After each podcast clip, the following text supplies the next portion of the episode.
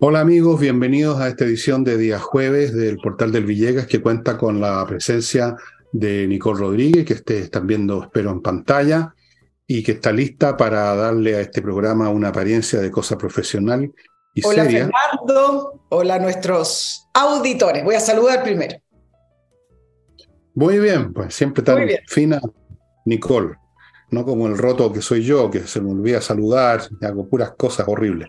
Bueno, vamos a partir, amigos, amigas, con la novedad del año, como hacen, que consiste en la interpelación que fue votada de forma bastante masiva por el Congreso. Yo no sé si se sumaron algunos, no he mirado los detalles, no, no sé si se sumaron algunos elementos del oficialismo. Tienen que haber sido porque tienen mayoría, así que si la cosa salió adelante, se la interpela por un montón de razones probablemente por razones contrarias en algunos casos. No creo que las razones del oficialismo sean las mismas de la oposición, o en algunos casos quizá. 12 puntos que tenemos aquí algunos, los más importantes. ¿Tú los tienes ahí, Nicole? Sí, mira, el tema de la acusación de la ministra Toá, eh, pongámosle el siguiente título, que es el título de la interpelación, no es una acusación. Eh, y es bastante frecuente hacer una interpelación contra o con una, una ministra. Quedó para el 16 de mayo, posterior a las elecciones. Después vamos a hablar del punto político. Eh, la interpelación salió con 55 votos a favor, 47 en contra y 6 abstenciones. Solo se necesitaban 52 votos, que eran dos tercios de, la Cámara de Diputados. Y mm, efectivamente se sumaron. No se sumó el oficialismo duro, se sumaron algunos personajes que son independientes, eh, más ligados a la centroizquierda. Eh, por, ahí va más, más, bien la mano, no, no, se sumó el Frente Amplio, por decirlo de una manera más, más directa. No, Acabó la paciencia, Fernando. ¿A qué te suena eso? Bueno, así se llama el documento de la interpelación que surgió desde Renovación Nacional. Se acabó la paciencia. Golpearon la mesa. Importante lo que estoy diciendo para poder después analizar el, punto político. Pero acá están los 12 puntos no han sido eficaces en el control de las fronteras. El terrorismo en la macrozona sur, recuerden que hubo unos atentados que estuvieron coordinados en tres regiones, Bío, Bío, Los Lagos y la Araucanía, donde la ministra Toda dijo, parece, ya voy a hablar de eso también, parece que hubo cierta coordinación, dijo, y eso que hubo incluso una, un aviso de que se estaban coordinando, ya les voy a contar. Sigamos con la interpelación. Eh, porque las bandas de narcos siguen avanzando en los barrios. Le estoy nombrando algunos de los puntos. La ausencia de asignación de recursos en la prevención del delito, pero también hacen eh, referencia a la ineficiencia en la destinación de recursos.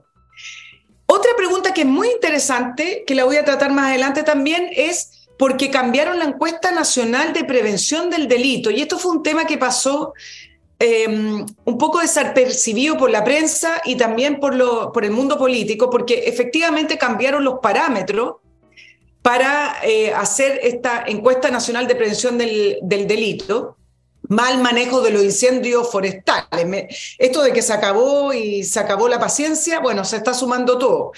Em, también porque no asiste a las comisiones de seguridad, solamente lleva asistencia de un 3% cuando el Congreso la, solicita. Posturas erráticas. el em, reglamento del uso de la fuerza, las RUF, hacen retroceder lo avanzado. Eh, y además habla de que no hay orden en la coalición de gobierno, por lo tanto, eh, no existe tampoco un plan. Em, me voy a referir a la parte política de inmediato y después me voy a ir al, sur, Fernando, porque claro, decían, esto es una maniobra electoral. Estamos a, ¿cuánto? Una semana y tres días de la próxima elección. Y puede ser que, que efectivamente sea una maniobra, un punto político, como se dice, pero no por ello deja de ser cierto lo que están planteando. Me parece que los 12 puntos que acá se, se mencionan, no, ninguno es inexacto, es decir, hace una descripción de lo que se ha vivido en base a, a lo que ha sido el gobierno y su agenda de seguridad. Y mira lo que pasó esta semana. ¿Tú te acuerdas que salieron de un cónclave? El presidente Boric pidió el apoyo a Toá, el eh, oficialismo, ambas coaliciones, Apruebo Dignidad y Socialismo Democrático, dijeron que iban a apoyar la agenda, que ellos también están por el combate a la delincuencia, el, terrorismo, no, no dijeron terrorismo, sino que a las bandas eh, criminales. Toda salió se supuestamente fortalecía y sí, vamos con la agenda. Y mira qué ha pasado con esos 31 proyectos. Tanta urgencia y fast track los únicos proyectos que se han aprobado y que todavía no salen del Congreso, faltan instancias todavía parlamentarias, es uno, la ley de usurpación, que ayer hizo noticia por el tema del trato de Elizalde hacia Felipe Cas, que lo trató de bruto. Esto es una moción parlamentaria, no es un proyecto del gobierno que surgió en el año 2022 por el asesinato de Alejandro Correa, ¿Se acuerdan en Concón que al final lo asesinó un, sicario mandado por uno de los líderes de la usurpación de su terreno? Eh, y eh, ahí hubo diferencias con el oficialismo porque el oficialismo no quería tipificar las usurpaciones a, todo evento, digamos, como delito y aumentar la, las penas por el delito de usurpación, incluyendo la flagrancia. Por ejemplo, ellos querían separar a quienes pertenecían al Catastro Nacional de Campamentos, todo un enredo, pero el punto es que la ley salió, es decir, se votó a favor en la comisión, se va a seguir eh, votando en, el Senado, después en la Cámara de Diputados, eh, y además quedó establecido que la flagrancia queda como permanente, es decir, las personas que están ahí no necesitan eh, ser pilladas en el momento, sino que si ya están ahí, constituye un delito eh, y sea una usurpación violenta y no violenta. Y acá yo te dejo acá un, un tema, Fernando, para que lo puedas analizar. Yo no entiendo que una usurpación se pueda definir como violenta o no violenta, porque una usurpación en sí misma es violenta. Mira lo que pasa en el sur, ponen banderas. Y la gente en el sur, en la macro zona sur, sabe perfectamente que si ya le pusieron una bandera, tienen que salir corriendo porque van a venir a cobrarle, a expulsarlo o les van a quemar el lugar o los van a hacer un atentado. Entonces, poner una bandera no es violento, no, no, no, no lo entiendo. Y la otra ley es el tema de la inmigración. Lo aprobaron esta semana con respecto a que eh, la inmigración se declare, ilegal y sean expulsados quienes hayan ingresado por pasos irregulares, algo que el oficialismo no quería y que todavía dijo que iba a recurrir al Tribunal Constitucional. Miren en lo que está la agenda de seguridad que antecede a esta interpelación está en ninguna parte, está en la, nada. Y es la única parte donde puede estar, porque este gobierno es lo que es, para ellos es una usurpación, es una, un acto expropiatorio del pueblo contra los ricos, está dentro de la lógica y de la ideología de ellos. Toda la concepción marxista es expropiar a los expropiadores, quitarle sus cosas porque son expropiadores, porque son explotadores, eh, si tú tienes un terreno y te lo quitan, es el pueblo que con todo derecho ocupa ese territorio para vivir y tú eres un explotador o un rico despreciable. Ese es el lenguaje, y si no es el lenguaje, ese es el sentimiento que tiene esta gente. Entonces, ¿cómo van a actuar con, con fuerza contra las usurpaciones? Para ello, si una turba, una, una chusma, dirigida por algunos cuantos dirigentes, eh, se toma tu, tu, tu predio, es un acto de reapropiación del pueblo, del territorio nacional, es un acto justo. Para ellos no es un robo, para ellos es una acción política, por último. Entonces, solamente si entras disparando, quizás podrían preocuparse. Si no entras disparando, si tú simplemente amenazas con las banderitas o con lo demás, entonces esa usurpación deja de ser una usurpación, no es un delito, es una ocupación territorial de los pueblos indígenas o de los compañeros pobladores o de cualquier cosa por el estilo. No, no es un pecado, no es un delito. No olvidemos que esta gente tiene una concepción completamente distinta a la nuestra respecto a lo que es delito, respecto a lo que es correcto, lo que es justo o injusto. Tienen un, un punto de vista completamente diferente. Entonces, no me extraña en absoluto que vacilen con eso como tampoco me extraña que no quieran actuar contra la CAM.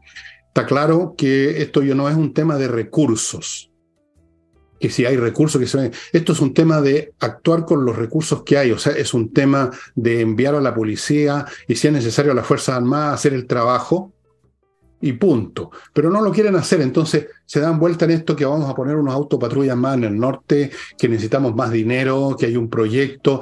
Porque aparecen más y más proyectos, tampoco es un tema de proyectos, este es un tema de actuar. No se necesitan nuevas leyes, no se necesitan nuevas mesas, nuevas coordinaciones. Todo eso es hacer tiempo, es patear el tarro. Y yo creo que todo el mundo se dio cuenta de eso. Y por eso que dicen estos señores que en todo caso han tenido una paciencia infinita, que se les acabó la paciencia. Yo dudo mucho que se les haya acabado la paciencia, Nicole, porque no se les ha acabado el miedo, porque no se les ha acabado su inclinación a la obsecuencia y a, la, y humillarse y a afirmar lo que les pongan por delante. Así que... Mira lo que... Eh, ahora, déjame, déjame un poquito más antes que lo de la toa. En el fondo aquí hay que interpelar al gobierno. Sí, bueno, a través de ella se está interpelando al gobierno, creo yo. Al señor Boris de, de Boris para abajo. Porque Toa no es más que una figurilla menor en todos los sentidos en el gobierno. La pusieron ahí una persona que desfalcó, el que liquidó financieramente la Municipalidad de Santiago, luego estuvo en el exilio, pero resulta que es PPD o algo así, entonces había que ponerla, había que poner a alguien de esa como llaman ahora, sensibilidad. No es nada, es el gobierno el que están interpelando o debieran interpelar. Es el gobierno el que ha hecho todo, ha cometido todos estos pecados de esa lista de 12 puntos. No es simplemente la señorita o señora no, pero, de verdad que creo que está anunciada una boda. Estoy, estoy muy emocionado. Esto es como Harry y Meghan. Es como la historia de Harry y Meghan, Marcel y Toa. ¿Qué te parece? Nosotros también tenemos nuestra pareja romántica en nuestro país. bueno, esto es una interpelación al gobierno, señoras y señores, ¿para qué estamos con cosas?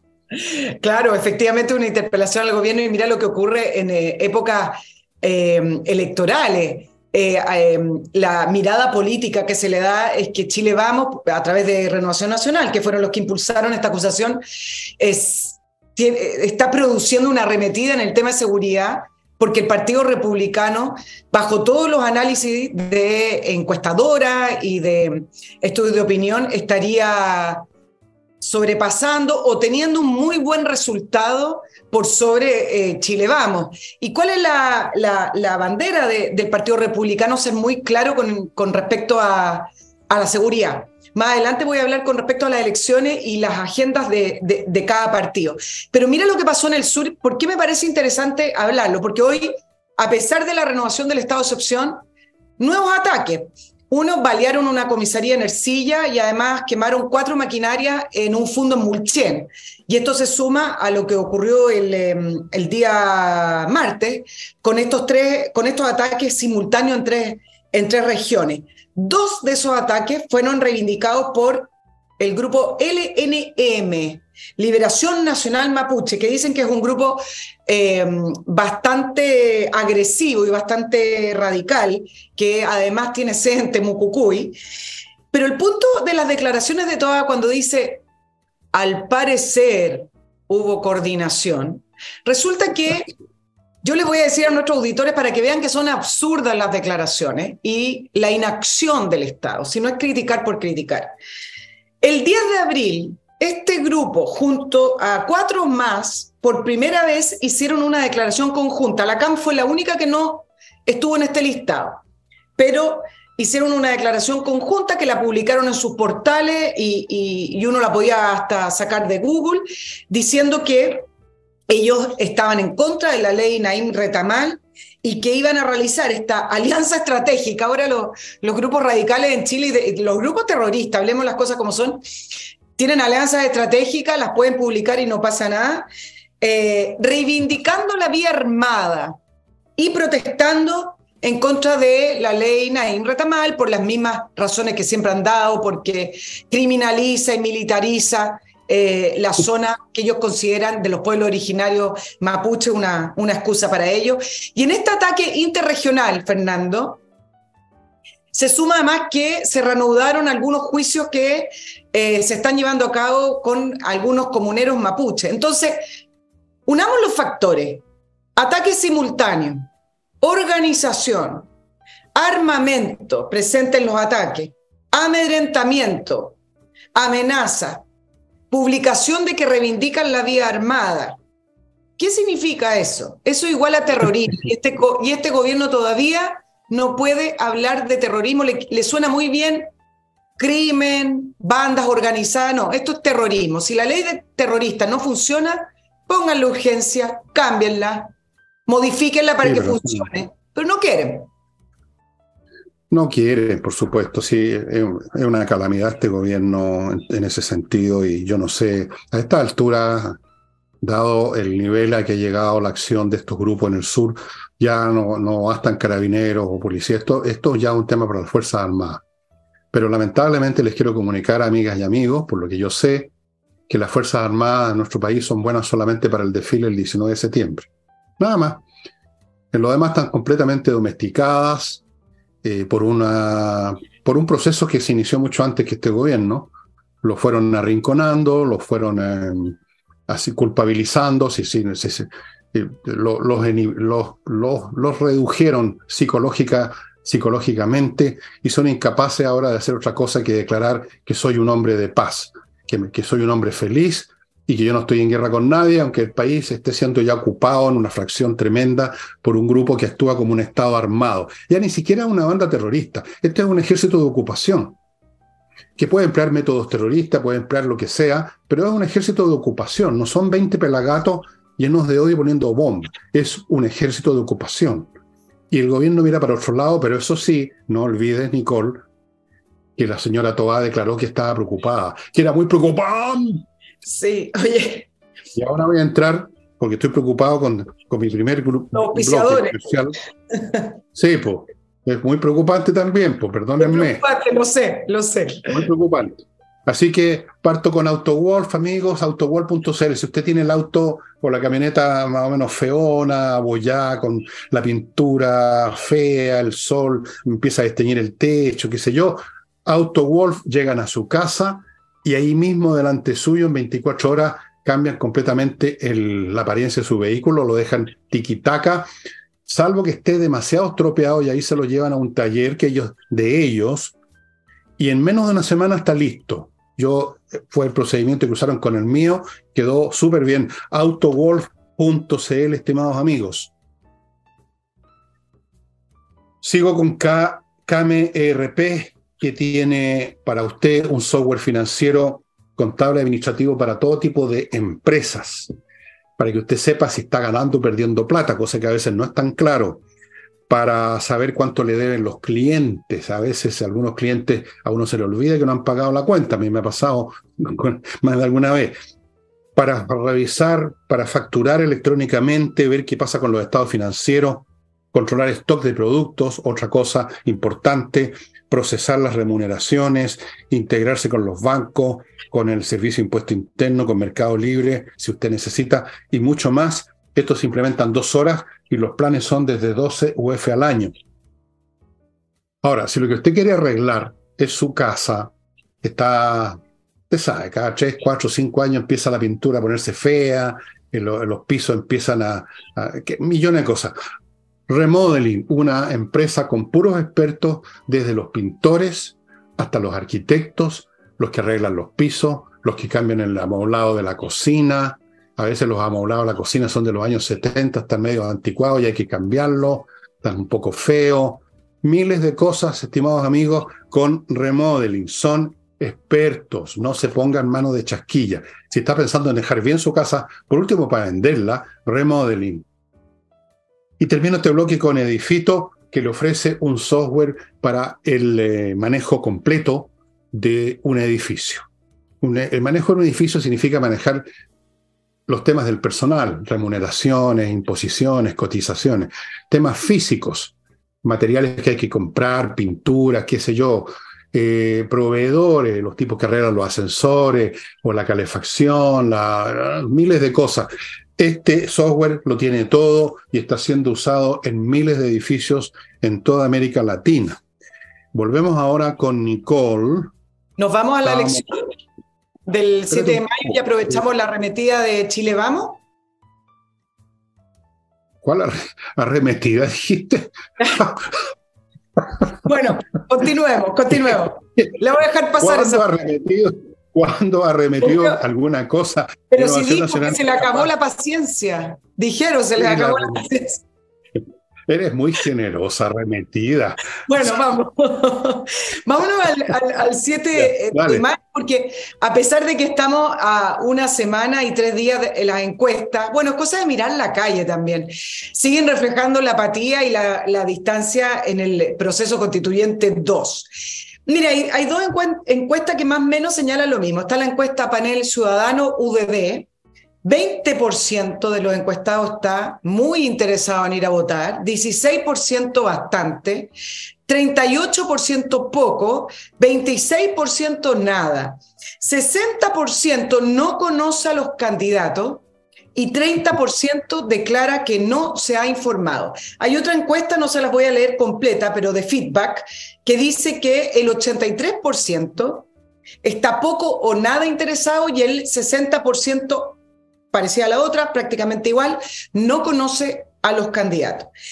Y, acá me voy a referir a, dos situaciones con las campañas. Efectivamente, las campañas no han tenido los recursos eh, ni han sido activas en la calle. Al parecer, ningún partido político se quiere desgastar políticamente y tampoco gastar los recursos en ella, dada la distancia de la, de la ciudadanía con los votos. El gobierno con un rol tan distinto al, anterior proceso. Por ejemplo, en el anterior proceso se gastó casi un millón de dólares, 980 millones de pesos en dos licitaciones para hacer esta campaña que era supuestamente informativa. Bueno, y ahora por presiones del oficialismo, que cuando ya quedaban dos semanas, dijeron, pero si nosotros vamos a hacer una campaña informativa. Bueno, te quiero contar la campaña informativa del ministerio de la ministra Vallejo. Se llama Tu voto, esto debe haber sido como tú dices de un genio. Tu voto es importante porque tú eres importante. ¡Ay, qué amoroso! Deja ir a buscar un pañuelo porque estoy empezando a derramar Soy importante, Nicole, tú también, por supuesto. Qué lindo. Mira, el corazón como me late. Bueno, por eso te la, te la comento. Y acá el gobierno tiene... Bueno, eh, y más encima la campaña se va a transmitir a través de redes sociales, que eso es prácticamente gratuito, a través de las Express y en, alguna, en alguna eh, en alguna radio. El punto efectivamente tiene que ver con que el, el, gobierno calcula que entre menor participación le quita peso a lo que ellos proyectan un muy mal resultado porque lo proyectan las encuestas, las consultoras, ellos mismos en, en, en, la coalición. Ahora, lo que sí me parece interesante que se vuelve a repetir en esta elección, eh, Fernando, es bajo la pregunta de ¿dónde usted se informa de la campaña? Em, y, ¿Y por qué lo digo? Porque en segundo lugar aparece las redes sociales con un 24%, un 32% lo ve a través de la franja oficial, pero un 24% redes sociales, un 16% simplemente a través de conversaciones. Y un 30% dice que no está informado. ¿Y por qué lo digo? Porque en la anterior campaña y en esta lo volvemos a ver, el hecho de que la gente utilice las redes sociales significa simplemente que las coaliciones, los grupos y los candidatos cada vez más pierden el control del mensaje o del, eh, del mensaje principal que quieren transmitir de su campaña electoral. En redes sociales se sacan, se cortan, se ponen frases, se mezclan frases, se ponen imágenes, se mezclan imágenes, por lo tanto, son campañas creadas por los mismos usuarios donde a veces hay desinformación efectivamente, pero también hay énfasis distinto. Por lo tanto, vuelve a reflejar la falta de control que hoy se tiene con respecto a los mensajes y hacia dónde apuntan eh, las campañas de la... Esto es transversal para todas las candidaturas y todas las coaliciones. Claro. Bueno, este, está claro que este gobierno le gustaría que fuera una sola persona a votar, o dos. Mientras menos mejor para que tenga menos peso la derrota, que sería lo más probable.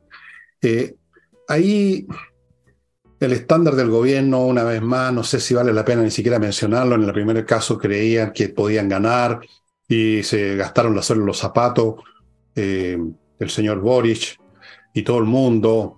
Ahora, claro, van a la derrota, entonces ojalá que el asunto ni existiera, ojalá que todo el mundo se olvide, ojalá que no vote nadie. Entonces, así no hay derrota, no hay nada. eh, muy penca, pero al final del día todo depende de los electores. El gobierno está haciendo lo suyo de tratar de minimizar una derrota, pero son los electores los que deciden si finalmente salen de su casa y van a votar o no. Ahora, eh, si el país mantiene estas estadísticas que tú dices y van a votar, no sé, por la mitad de los que debieran, por ser generoso, y como resultado de eso el gobierno se siente con capacidad para seguir en lo mismo, seguir demoliendo Chile como lo están haciendo con tanto éxito, significa que el país se lo merece. Y yo no le estaría echando la culpa al gobierno, fíjate. No le echo la culpa al gobierno que hagan las cochinas que hagan para salir adelante. Finalmente, son los electores los que deciden, no, no voy a ir a votar, prefiero quedarme, voy más tarde, después se me hizo muy tarde, debe haber mucha gente, no, no voy, vamos a comer mejor. Bueno, si ese es el país que le va a permitir a este gobierno una derrota aceptable en vez de una derrota catastrófica como debiera ser, como fue la del 4 de septiembre, si este país está en esa postura, si los electores están en esa postura, se lo merece lo que le pase a este país. Yo ya he entrado en esa lógica porque al final son los ciudadanos los responsables, Nicole, tú sabes. el gobierno ya sabemos lo que va a hacer, sabemos lo que van a hacer la izquierda, sabemos lo que piensa Telier, sabemos lo que piensa Jadwe, conocemos al adversario, los que no estamos con ellos. Entonces, ¿qué más? Vamos a ponernos a lloriquear porque el gobierno no hizo campaña y reprocharle al gobierno, vamos a presentarle un reclamo, está con una, una nueva arremetida de renovación nacional, van a pedir más dinero para campaña. No, pues, vayan a votar, punto. Y voten por gente que les dé confianza, que no se van a dar vuelta la chaqueta el otro día, porque aquí en, el afeminamiento político de los caballeros en este país es vergonzoso, da gana de vomitar. Hay que decir las cosas como son. Ojo con los del medio, ojo con los que andan tratando de rizar el rizo, como dicen los españoles, de cuadrar el círculo, de un poquito de esto y un poquito de allá, porque eso le hacen el juego a los extremistas que quieren de echar abajo el modelo, quieren liquidar las instituciones que usted conoce, con las cuales usted ha vivido toda su vida. Entonces, si usted no es capaz de eso, y esto se lo digo a los electores, no a ti, Nicole, por supuesto, yo sé que tú lo sabes todo esto, si usted, a pesar de esto, eh, se queda sentado viendo las elecciones por televisión como si fuera un show, como si fuera, como si fuera la Teletón, como si fuera la paramilitar, entonces el hueón es usted, se lo digo a los electores. Mira, pero hay un tema con la campaña, sí, eh, y acá voy a dejar de lado al gobierno, porque se ha producido una situación muy ilógica con esta campaña. Muchas veces los candidatos prometen em, situaciones que no van a poder cumplir o que van más allá de sus propias atribuciones en relación al cargo que están postulando. Pero esta campaña en general y de manera transversal se ha producido en torno a temas de urgencia ciudadana y necesidades de las personas actuales. Ninguna de las campañas gira en torno prácticamente a la constitución y de lo que se va a escribir por ahí, un poco de estado de bienestar, un poco de derechos sociales. Pero si uno se va al grueso de la campaña, tiene que ver con la seguridad, por ejemplo. ¿Qué tiene que ver la constitución con la seguridad? Entonces, Efectivamente, si lo pudiéramos poner y dejar de lado que el gobierno no ha, no ha hecho mucho esfuerzo en informar de que el 7 de mayo hay que ir a votar porque además es voto obligatorio, ojo, segunda elección con voto obligatorio, el punto es que podríamos concluir en que esta es la campaña anti-campaña, porque parte de la apatía, mm. del cansancio y de la distancia de las personas con la elección del 7 de mayo tiene que ver con distraer los recursos y distraer a quienes están en los cargos eh, para tomar decisiones en una elección que no va a resolver los problemas cotidianos de las personas y las urgencias del país. ¿Y qué es lo que hace esta campaña? Reforzar esas necesidades y esas urgencias. Y entonces, ¿está llamando a votar esta campaña? No, pues está diciendo, estamos preocupados de esto, pero venga a votar igual el 7 de mayo. Es una anticampaña. Claro. Eh, los políticos en general, como el público en general, y voy a decir algo muy pesado y me van a odiar y me van a querer meter un balazo. El público en general, los políticos en general, son personas de intelecto limitado. Entonces, por un lado, los de intelecto limitado que inventan estas campañas dicen, oye, avivémonos, aprovechemos el tema de la seguridad, por ejemplo. Avivémonos, por Dios que somos inteligentes. Y por otro lado, el público efectivamente se deja casar con ese tipo de cosas. ¿Qué político se va a atrever a plantear lo que debiera plantear? Señores, lo que se está jugando aquí en la estructura institucional del país, que no a corto plazo, sino que a mediano y largo plazo va a determinar que este país deje de ser lo que usted conoce, usted deje de tener la educación que quiere, usted deje de tener los fondos previsionales bajo su control, usted deje de tener esto, deje de tener lo otro, y este, este país se convierta en una especie de versión 2.0 de lo que es Venezuela o lo que es Corea del Norte, en fin, ese tipo de cosas. Ellos piensan que no, porque la gente, la gente no, no, no, no pesca con eso y nosotros tampoco. Entonces, hay una especie de cooperación tácita entre la mediocridad de uno y la mediocridad de otro, y el resultado es ese. Son rarísimos los políticos en la historia de toda la humanidad que se atreven a plantear las cosas en el plano que corresponde. Yo te podría nombrar uno o dos, pero no lo voy a hacer, y no son ninguno chileno. Entonces, claro, vamos para allá y el asunto simplemente no tiene vuelta, estimados amigos, medio convenciendo de eso salvo que se produzca una intervención de la Virgen, ¿cómo se llama la Virgen de Chile? La Virgen del Carmen. Yo estoy todas las noches, me, antes de acostarme, me arrodillo y le rezo para que ilumine a mis compatriotas, para que vayan a votar, para que se peguen el alcachofazo lo que se está jugando en esta elección, que no crean que este es un tema que digan esta estupidez que escuchaba a tantos chilenos, bueno, yo voy a seguir igual, para mí no me cambia nada. Ese, no sé si has escuchado ese discurso típico, yo lo vengo escuchando desde luego de hace muchas elecciones para atrás. Sí, bueno, esos tarados, esos tarados que piensan así, se merecen lo que les pase y no lloren después cuando estén con las pelotas a apretar las manos de otro. Se los digo de frentón. Se está jugando el futuro del país ahora y se va a jugar de nuevo en el plebiscito de salida. Por favor, despierten, despierten y vayan a votar.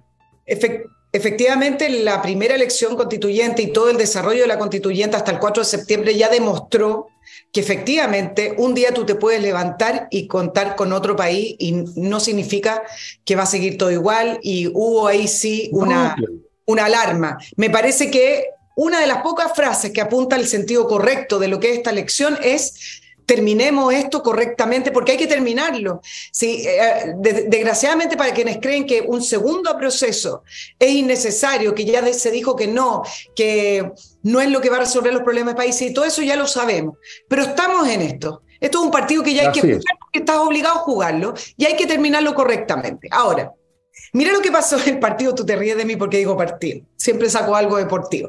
Ahora, mira el tema que ha pasado con la, centro derecha, con Chile Vamos y el Partido Republicano a propósito de la interpelación a todas. Y esto es interesante, porque llevan prácticamente dos semanas eh, en distintas declaraciones, en algún minuto del fin de semana pasado, varias entrevistas en las cuales todos apuntaban contra José Antonio Cas, que ha sido de los pocos líderes políticos que han aparecido en la franja.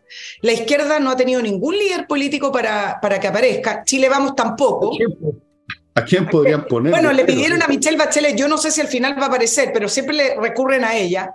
Imagínate que Chile eh, con esto tú te vas a sorprender. La semana pasada, producto de que en algunas encuestas volvió a surgir Sebastián Piñera, algunos candidatos se sacaron fotos con Sebastián Piñera. Y yo dije, por Dios, no, esto es como un salvavidas de plomo, no entienden nada, pero en fin. Este, Sebastián Piñera de partida nos puso en este proceso, así que imagínate, pero y el tema con José Antonio Casta ha sido interesante porque Chile Vamos, ante el temor de que el Partido Republicano lo sobrepase, ha estado apuntando contra el líder de, de los republicanos y es parte de esta arremetida de poder disputarle un, un, espacio del tema de la seguridad. eso demuestra lo pencas que son. Sí, eso pero acá viene, que son. Y acá viene el tema, porque ellos tienen encuestas internas, consultoras, y hoy día estaba leyendo, y ellos tienen algunos resultados en el cual les dice que el concepto o la idea, como quieran llamarlo, de esta derecha dialogante, como creyendo que así se posiciona en el centro, no les ha dado resultado. Eh, y en esa, en esa línea completamente eh, contraria, Partido Republicano parecería que estuviera eh, al alza y estos partidos tradicionales, los dialogantes, a la baja.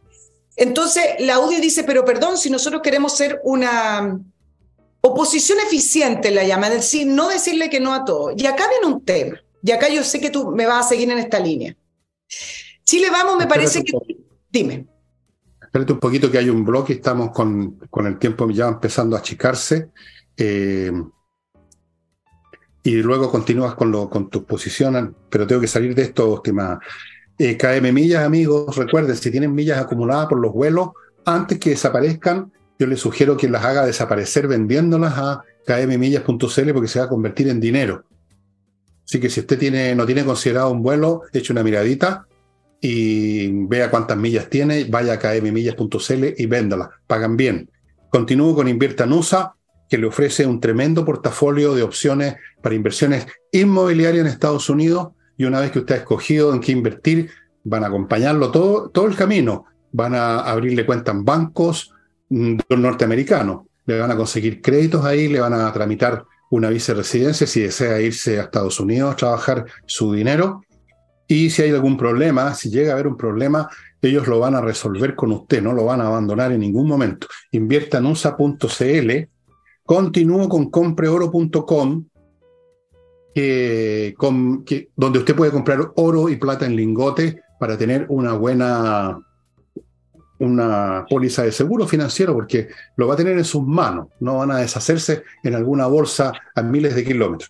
Otra cosa, ayer me equivoqué y anuncié algo que parte el primero de mayo. Ustedes saben que yo soy bueno para meter las patas, soy un personaje que se equivoca muchísimo.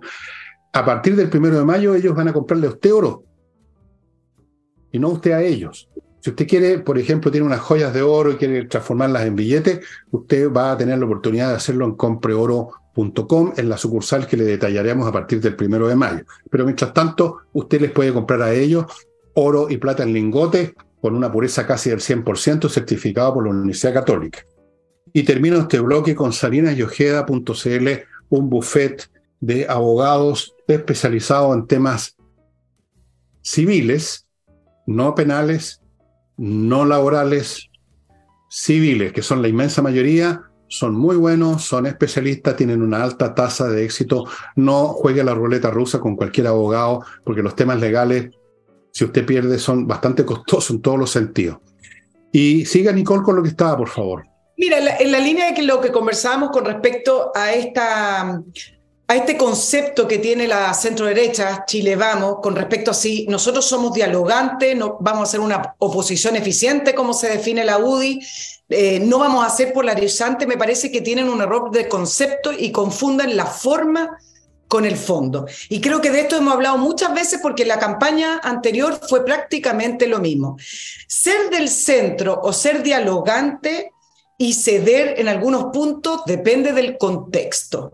No es lo mismo dialogar para subir impuestos cuando Chile crece al 7%, está en una economía bullante, y uno dice, mira, yo calculo que tú quieres subir tanto impuestos, bueno, un poco menos porque acá podría afectar, ok, a ceder en subir impuestos cuando estamos ante una crisis económica, Chile decreciendo por décadas, y donde no hay más recursos por donde sacar, entonces ustedes plantean, estoy hablando desde la centro derecha, no, para poder reactivar la economía no podemos subir nada de impuestos, sino que al contrario hay que bajarlo. Es decir, depende del contexto. Es lo mismo con la seguridad, Fernando, ¿no? Es decir, no es lo mismo negociar y decir, bueno, la inmigración es bienvenida, pongamos ciertos requisitos o no seamos tan duros y podemos recibir algunas personas a decir hoy en día, vamos a negociar el, proyecto de ley de migración y sí, se puede entrar por pasos irregulares, pero después lo regularizamos acá cuando estamos ante una crisis. Entonces, en ese sentido, ha ganado espacio el Partido Republicano porque ante las crisis, porque son crisis, no son situaciones que estamos viviendo, han sido bastante más derechos, bastante más claros en decir esto no más. Bueno, creo que yo he dicho en muchos programas, Nicole, contigo o en, en solos, he dicho muchas veces en el lenguaje más claro que he podido que hay situaciones en que no hay espacio para los medios.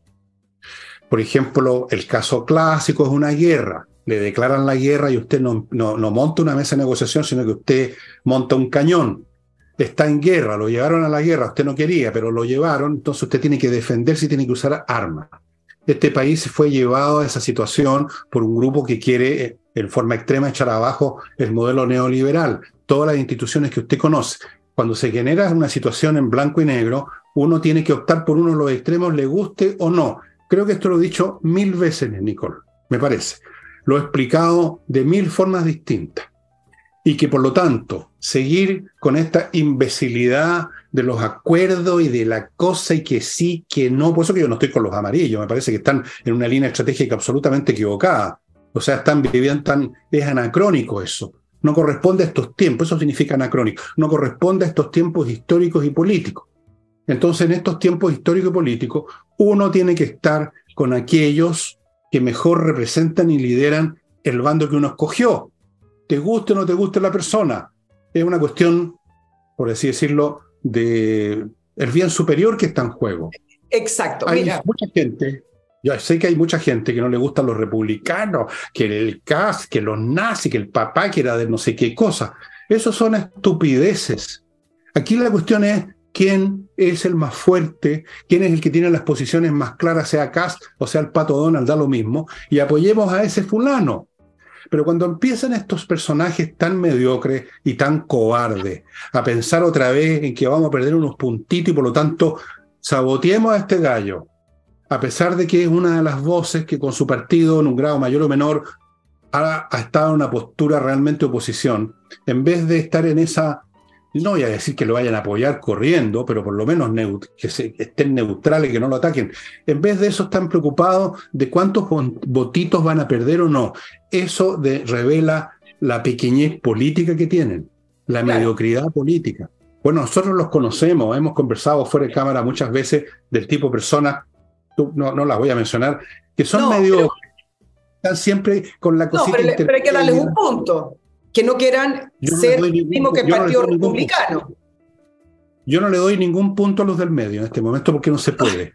No, no me refiero a los del medio, me refiero a la, centro derecha. Es decir, eh, el Partido Republicano tomó una agenda que es bastante clara con respecto a ciertas crisis que hay en el país y la centro derecha, representada por Chile Vamos, quedó en una nebulosa. Entonces está en la disyuntiva. Renovación Nacional termina prácticamente en estos proyectos eh, yéndose hacia la centro izquierda, eh, negociando más. La UDI no, fíjate, mira lo que pasó con la, con la reforma tributaria. Y acá es donde también se demuestra el tema de que hay momentos para negociar y momentos no. Mira el tema del royalty y la reforma tributaria. ¿Hay, alguna diferencia entre aprobar un royalty del 48%, era de 50%, con una tasa máxima del 48% a que negocien y que sea un 44%, un 46%? Claro, algunos puntos de diferencia económico, pero del punto de vista global de la economía no hace diferencia. A lo mejor la postura es discutir si efectivamente tiene que tener esas tasas el royalty o la reforma tributaria. Pero tú sabes que yo entrevisté a un diputado de la UDI y después fuera de micrófono a, otro. Y ellos, por ejemplo, con la postura que tienen con la reforma tributaria, es que tienen que bajar los impuestos, muy similar al Partido Republicano. Pero como están en Chile, vamos, se va diluyendo el mensaje. Bueno, pero eso es lo que te estoy diciendo hace rato y que he dicho en todos los programas, que con esta gente, con esta gente que se llama centro derecha, no se va a ninguna parte porque están en esa postura imbécil y cobarde y, de rendido de, no ir al, meollo del asunto. El meollo del asunto es cero royalty. Por decir algo. Decirnos que Ay, van a saquear el país, no saquean ninguna cosa, producen riqueza. Cero royalty. Nada de que, bueno, eh, hagámoslo bajar medio puntito, que en vez de 50 sea 48. Eso no hace diferencia. Esa manera de mirar estas cuestiones como si estuviéramos discutiendo detalle, pendejería, cuando se están dirimiendo cosas en blanco y negro, no por gusto de uno, porque así las circunstancias, esas son las circunstancias que tenemos. Bueno, entonces, yo lo digo de frente, yo no apoyo, pero en nada a la, llamada centro derecha. Creo que son una manga de pencas. Y lo han demostrado y lo siguen demostrando porque no van a cambiar. El que es penca muere penca. ¿No es cierto? No, no va a haber ningún milagro, no, no le van a meter un poco más de, de masa encefálica al cráneo. Tienen muy poca masa encefálica y de mala calidad y eso no va a cambiar. Entonces uno tiene que elegir aquello que dentro de lo que hay dentro de la oferta, que quizás no será muy excepcional, pero que ofrezcan mayores garantías. Esa es la postura que corresponde.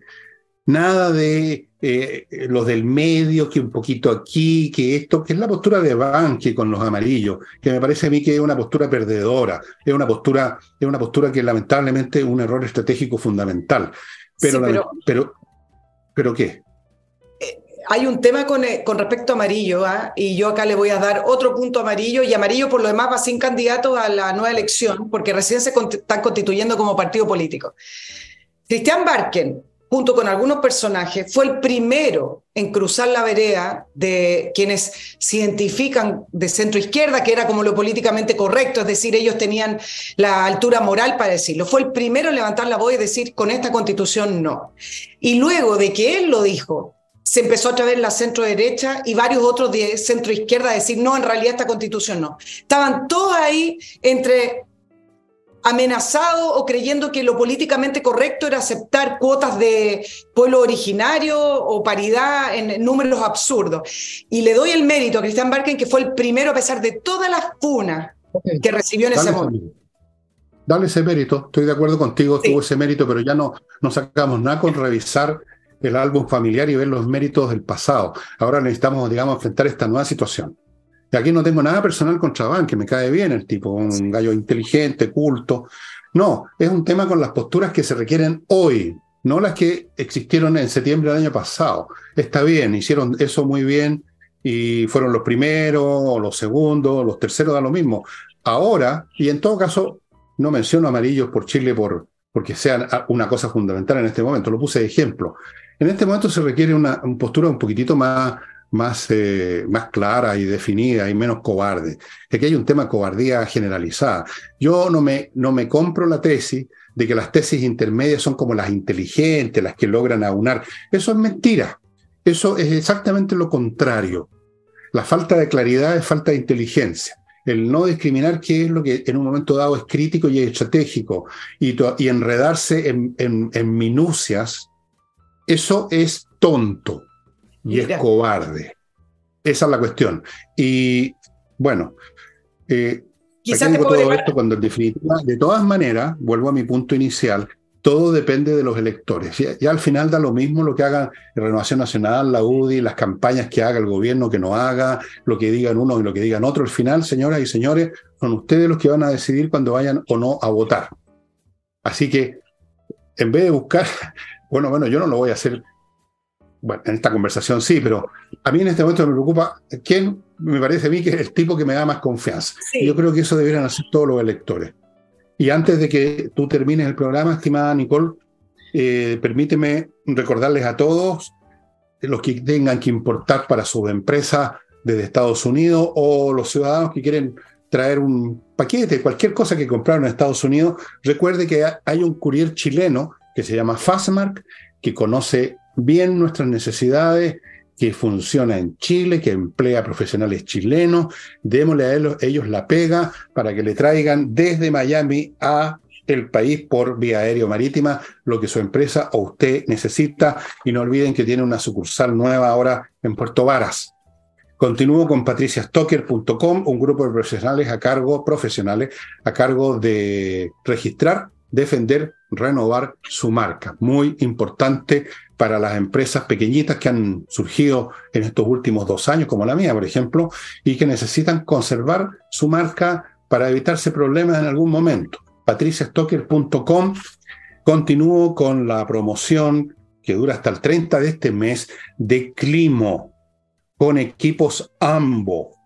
Descuentos en los equipos, descuentos en la instalación, son los equipos que más se usan en Europa aproveche ahora esta temporada baja, temporada baja para Climo, y hágase de esta climatización que es lo mejor que hay. Y termino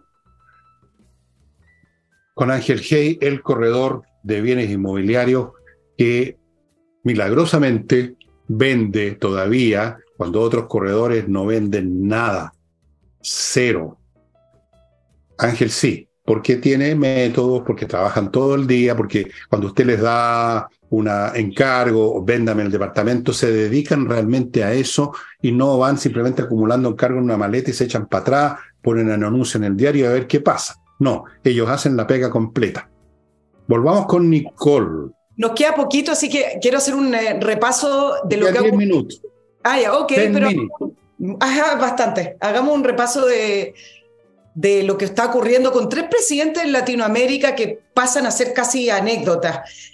Comienzo con Fernández, que tú hablaste ayer con respecto al aumento del, del, valor del dólar, que ya no saben cómo, cómo frenarlo. Bueno, y él culpando a la derecha, derechamente, hoy volvió a recalcar esa, eh, esa postura que es culpa de la derecha, cuando te acuerdas que la inflación antiguamente era culpa de una situación psicológica de los argentinos. ¿Te acuerdas que dijo que la inflación estaba en la cabeza?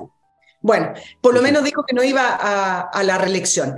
Después vámonos, con, ¿qué está pasando con Petro? Porque esto es tremendamente interesante porque no es eh, igual, pero es bastante similar quizá a lo que tiene eh, el presidente Boric como coalición de gobierno. Hoy le pidió, ayer le pidió la renuncia a todo su gabinete y declaró que en este minuto iba a conformar un gobierno de emergencia. ¿Por qué? Porque se quedó sin la coalición que lo sustenta, no le aprobaron, no le dieron los votos a una reforma de salud.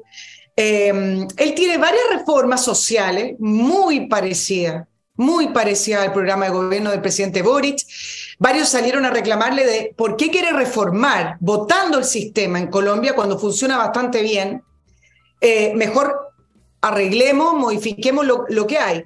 Eh, y el eh, presidente Petro dijo, no, hay que dar mayor asistencia primaria, mayor asistencia a los pobres, bueno, el mismo discurso de siempre. Su coalición era conformada por partidos políticos de izquierda, el Partido Liberal, conservadores, bueno, hoy en día ya no tiene coalición, se disolvió y eh, va a empezar a gobernar con este gobierno de emergencia hasta que pueda tener una coalición de gobierno. El punto es que no tiene los votos en el Congreso. ¿Le, suena parecido?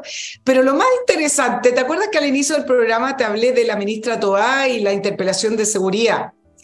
Y uno de los 12 puntos que hablamos tenía que ver con el cambio de lo que se iba a evaluar en la encuesta nacional de prevención del delito algunas personas especialistas en eh, análisis de las cifras de crimen y delito en Chile dijeron, ¿por qué están cambiando la encuesta? O sea, tienen el interés de cambiar la encuesta para poder cambiar los resultados y así cambiar la percepción de las personas. ¿Tú sabes lo que dijo Petro hace dos semanas con respecto a los delitos? Dijo y propuso de, para poder bajar los índices de criminalidad en Colombia, dijo, y esto no es broma, y fue parte de chistes en México. México, que tienen a López Obrador. ¿Cuál fue el chiste? Cuéntame. Exactamente, dijo que si algunas actividades que hoy se consideran ilegales dejan de serlo, es decir, por ley digamos que esa actividad ya no es ilegal, entonces van a haber menos crímenes y delitos en Colombia. Brillante, brillante, ¿Eh? maravilloso. ¿Por qué no hacer lo mismo? Brillante. Podríamos eliminar todos los delitos. Todos. Se eliminan los delitos. No hay código penal, no hay nada. Usted puede robar, puede asesinar. No va a ser considerado un delito.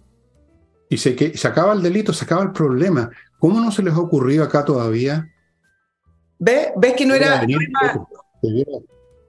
Debiera, venir a Chile, Petro, a, asesorar a, a, nuestro genio superlativo que está en la moneda y darle vuelta al libro que lo está siempre leyendo al revés y decirle, mira, mira, mira, niño, mira, niño, ¿por qué no elimina esto de, la, de los delitos? Sí, es tan fácil. Después podemos eliminar el tema de la salud.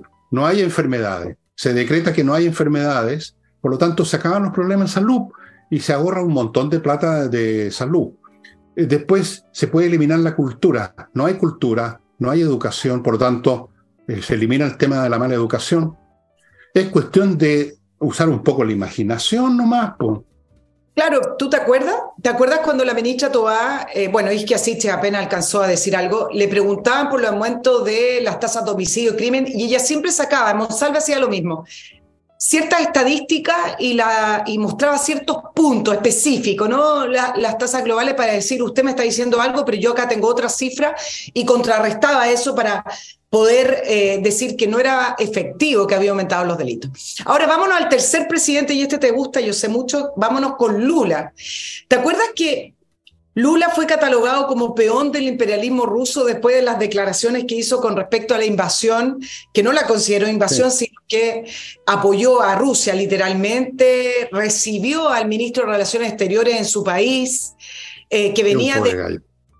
Al ministro de Relaciones Exteriores de Rusia, venía de Venezuela, Cuba y Nicaragua el mismo Lula que ha permitido además que desembarquen barcos iraníes ¿ah? en Estados Unidos, han hecho harta noticia con respecto a eso. Bueno, como le respondieron desde Estados Unidos y siguen siendo em, importantes las relaciones comerciales y diplomáticas que tiene Estados Unidos con Brasil, bueno, ahora Lula está en España y dice completamente lo contrario, sabiendo la audiencia que tiene en España, un país que está ayudando a Ucrania, a Europa que está atemorizado por Rusia, y en un encuentro empresarial dijo que Ucrania debe conservar su territorio y que Rusia se debe quedar en su frontera y que entiende que la visión europea de esta guerra es inaceptable, que un país invada a otro, pero que nadie está hablando de paz y eso le preocupa mucho porque él está propiciando esta tercera vía como este supuesto eh, grupo de países neutrales, esta tercera vía de fórmula por la paz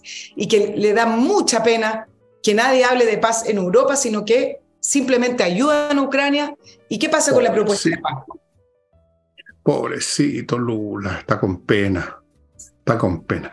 Bueno, el nivel intelectual de, del guatón guachuchero y de todos los demás líderes izquierdistas de América Latina es patético. O sea, y lo que está haciendo Lula en España es lo que hace Boris. O sea, depende de quiénes lo están escuchando, cambia el discurso. Eh, es patético, no tienen, no tienen no, tienen ni siquiera la convicción del criminal, que digamos, o, del comunista de verdad, que cree en su, su infierno, el, paraíso comunista, y por lo menos cree todo el tiempo en él. Estos tipos se dan vuelta, yo no sé en qué, yo no sé si saben en qué creen, yo no sé si creen que creen, porque se dan vueltas, se dan vuelta y terminan enredándose. Personas así, todos conocemos personas que son así en la vida que dicen una cosa, después dicen otra, no por un proceso de maduración mental, sino porque pensando en las audiencias, todos sabemos el bajo cariz mental y moral de gente como esa que uno no puede confiar en ellos para absolutamente nada. Eh, el guatón gachuchero, otro caso del gobierno que se merece el país que lo eligió. Así que los brasileños eligieron a, al Lula, al guatón gachuchero, y ahora que se la... Ahí están, que prueben su medicina como en Chile estamos probando la medicina del progresismo de Boris y de toda la, la horda de generacional que lo puso en el poder, esta horda que se crió viendo televisión e internet, todo genio resplandeciente. Bueno, estimado amigo, ahora sí que llegamos al final del programa.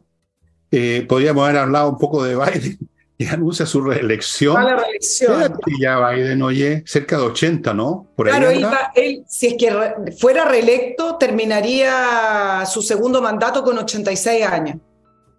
En una casa de reposo terminaría su mandato. Bueno, eso es lo que dicen los, republicanos. el, problema no es la edad, ¿eh? el problema no es la edad, porque Einstein era recontra, no me acuerdo que ya murió Einstein. Hay gente inteligente que puede tener la edad que sea y siguen funcionando sus mates perfectamente y hay gente que muy joven ya muestran su poca inteligencia. El problema con Biden no es la edad, el problema con Biden es que ya está dando la hora ese hombre, pues sí, ya no sabe ni por dónde camina, no sé si viste un video en que se perdió en la Casa Blanca, se fue caminando por otro lado. Está en esa condición mental. Es muy peligroso, oye, broma, aparte, es muy peligroso tener en el país más, todavía el país más poderoso del mundo, una persona que ya tiene problemas cognitivos serios. Si esto no es un tema de chacoteo. Sí, ahora. Bueno, en Estados Unidos también tienen la clase presidente y de político que ha generado las nuevas generaciones que llegaron a Estados Unidos a la edad adulta, a la edad del voto. Y tú, si conoces jóvenes norteamericanos, te vas a dar cuenta que esta es una, una hornada completamente distinta a las anteriores. Eh, son profundamente, eh, iba a decir estúpidos, pero voy a decir, son profundamente confusos, digamos lo que salga más fino. Eh, confunden todo, el buenismo, el medio ambiente con no sé qué, hacen una mezcolanza y terminan eligiendo al tío abuelo de presidente de la República. Sí, ahora, en todo caso, ¿en qué, ¿en qué condiciones llega Biden que dice que se va a repostular como uno de los presidentes con más baja aprobación para la repostulación? Generalmente tienen presidente, en el caso de Obama, por ejemplo, tenía muy alta popularidad y era evidente que iba a ir a la reelección, y en este caso no es tan evidente. Entonces, ¿qué es lo que dicen algunos analistas? Falta todavía, pero dicen, mira, podría volver a convertirse en el segundo presidente que no gana la, reelección después de Trump. Trump no fue el primero, este sería el, tercero.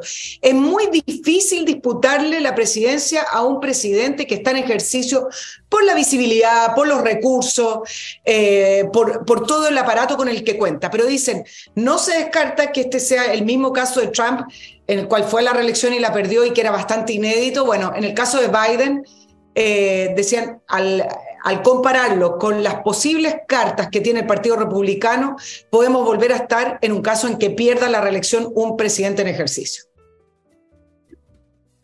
Bueno, allá los tumbos la política norteamericana. Yo creo que ganan los republicanos, no con Trump, eso sí. Trump yo creo que ya es una expended. Eh, eh, eh, no, ya no. Trump no. Trump tampoco me da mucha confianza, creo que el hombre un poquitito... Al final no hizo muchas tonteras como algunos pensaban, ¿no? Por lo menos no inició bien. Era más bravucón, era más de forma. Tanta tontera no hizo, efectivamente. Pero tienen otros candidatos los republicanos, tienen ahí un par de personas que pueden, el gobernador justamente de Miami, creo de Florida. Claro, hay gente ahí que puede ser. Ahora, en cambio, los demócratas no tienen a nadie. No tiene nada. La persona más interesante que he visto del lote de los demócratas es una ex militar, una, una mujer bastante habilosa, además la Tulsi, no me acuerdo el, el, apellido, pero no tiene la suficiente presencia y recursos como para llegar a ninguna parte. Bueno, estimado amigo, ahora sí, se acabó el programa, no pudimos arreglar el mundo, ustedes ven. Hemos hecho, hemos hecho un intento, pero está la crema en todas partes, no podemos hacer nada, estimado. Así es que y se han visto todo el rato, a, o largo rato, a Nicole Rodríguez así como, en, como un, dos, tres momias, es porque la conexión de Internet ha estado pésima. ¿Qué le vamos a hacer? Pero por lo menos la hemos escuchado. Y eso sería todo, estimados amigos. Nos estamos viendo mañana. Vemos el martes.